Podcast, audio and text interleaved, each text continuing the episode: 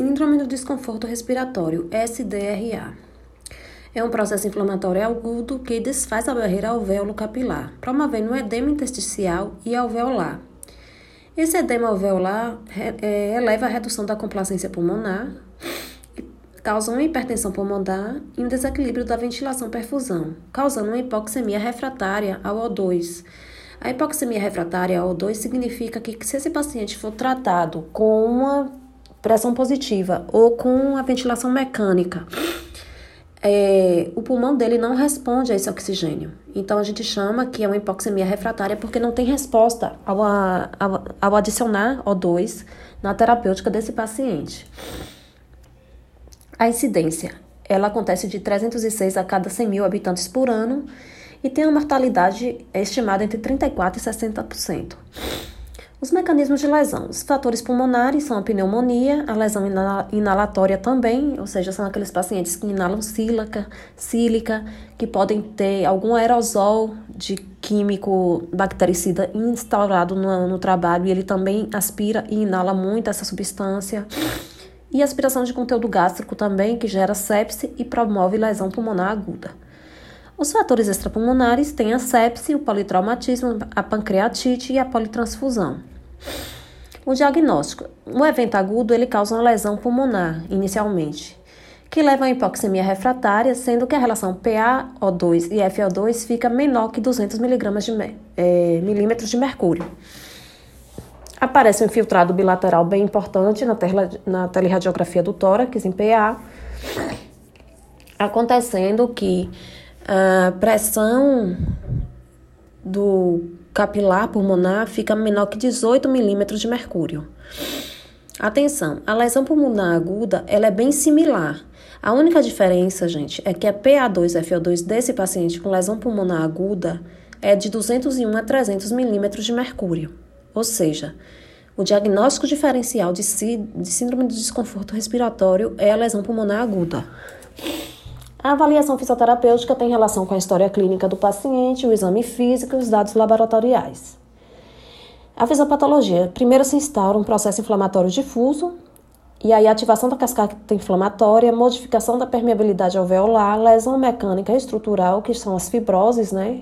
Alveolares, metaplasia é quando o pneumócito tipo 1 ele se transforma em pneumócito tipo 2 e gera muitos fibroblastos, gerando uma fibrólise nessa célula alveolar e acabando gerando uma, uma célula fibrosada, que é muito ruim porque essa metaplasia ela se desenvolve deixando o pulmão todo rígido e perdendo a complacência pulmonar.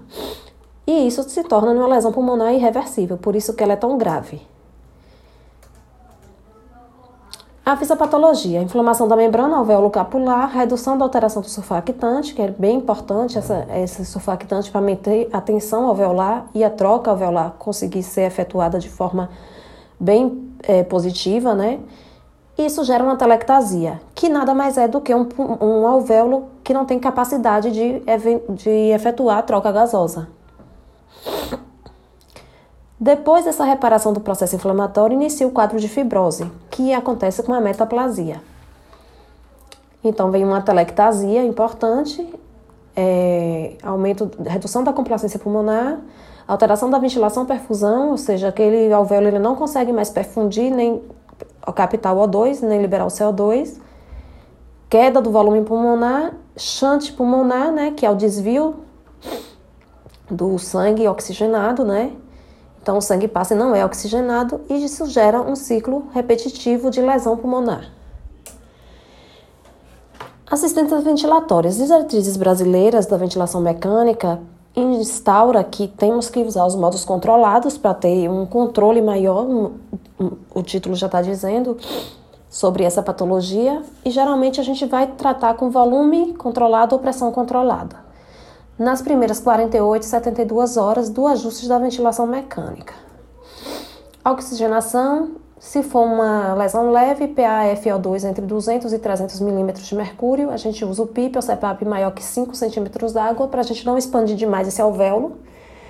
Se for lesão moderada, a FO2 vai ficar entre 100 e 200 milímetros de mercúrio. A gente vai ter uma PIP maior que 5 também, sempre mantendo a fisiologia. Se for grave, a gente tenta é, o CEPAP maior que 5 centímetros de água, podendo chegar até 8 centímetros de água. Se eu tenho uma síndrome leve, se eu tenho uma síndrome de desconforto respiratório leve, eu vou poder ventilar até 6 ml por quilograma de peso. Isso é o parâmetro normal para proteger esse paciente. Se ela é grave, aí eu vou ajustar o volume para 3 a 6 ml de quilogramas de peso predito, porque a gente sabe que ele tem hipoxemia refratária. Essa hipoxemia refratária não responde a um oxigênio, é, a um, um volume muito maior de oxigênio. A pressão de, de platô eu vou manter até 30 centímetros de água e a pressão de distensão, o drive pressure, eu vou manter menor ou igual a 15. Inicia-se a frequência respiratória com 20 incursões por minuto. Em casos de hipercapnia permissiva, pode chegar até 45 incursões por minuto, desde que não ocasione alto PIP. As manobras de recrutamento alveolar, modo né, controlado a volume, sempre. Drive pressure de 15 centímetros de água. Inicia com a PIP de 10, justamente para a gente ter uma proteção maior desse alvéolo. E aí a gente vai fazendo a PIP decremental. A gente vai descendo essa PIP até 5. A cada dois minutos a gente desce essa PIP para ir para 5, tá? Quando ela atinge 25 centímetros de água, a gente tem que frear aí e ir descendo de 10 em 10, até chegar no máximo 45 centímetros de água sempre baixar a PIB para 25 centímetros de água. E, a partir daí, instituir a PIP decremental. Ou seja, gente, a gente precisa começar com a pressão, com a PIP de 5, a gente vai elevando a cada 2 minutos até atingir 25. A gente observa o paciente, o paciente responde bem, a gente continua a manter essa PIP alta para ir aerando esse pulmão, tá? No momento que a PIP chega no máximo de 45, com observação e sem a gente sair de perto desse paciente, a gente começa a fazer a PIP decremental, que é parte de 45 para 25, e aí a gente vai descendo a cada dois minutos 10 centímetros de água. A gente permite né, a hipercapnia, que é importante, permitir um valor acima de PaCO2 é importante para minimizar os efeitos da pressão de platô e do volume corrente, esse paciente tem uma acomodação melhor na oxigenoterapia.